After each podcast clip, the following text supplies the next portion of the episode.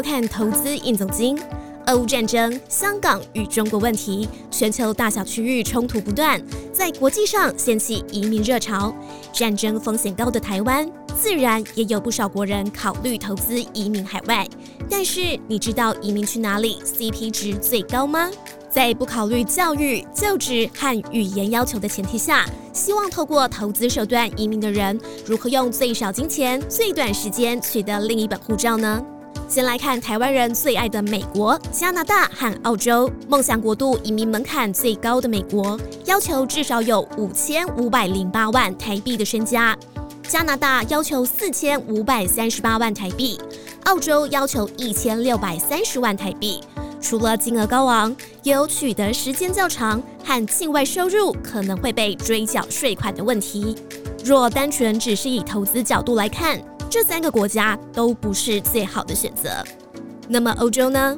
近年来全球移民圈最热门的黄金签证是爱尔兰、葡萄牙与希腊，在欧洲议会的压力下，都有被关门的压力。爱尔兰的投资签证已于今年二月宣布终止。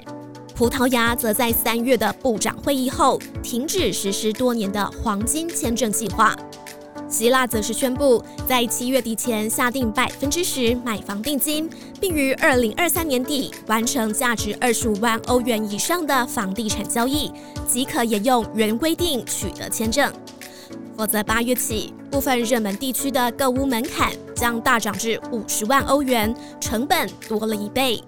如果希腊取消投资移民计划，欧洲投资移民第二划算的应该是蒙特内哥罗。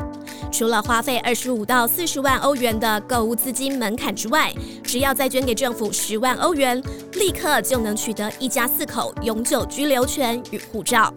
再考虑其他欧洲国家，目前唯一没有宣布变更买房投资移民计划的是马耳他。但需要五十万欧元的身家证明与持有三十五万欧元以上的房地产达到五年的门槛，所需的时间和金钱门槛都比较高。其他国家也都各有一些缺陷，例如土耳其必须将资金换成土耳其里拉，但是土耳其里拉喋喋不休，等到拿到居留权，其中的汇率损失必定让人心疼。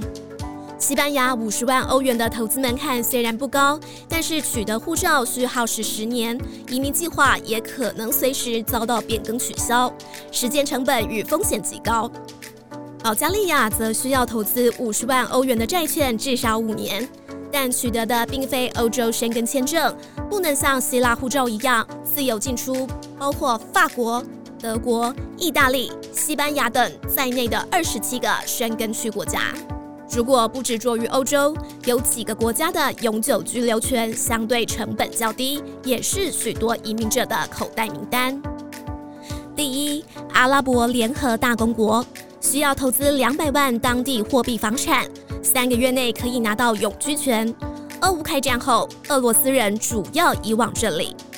第二是巴拿马，投资三十万美元的房地产，三十天内可以拿到永居权。第三是菲律宾。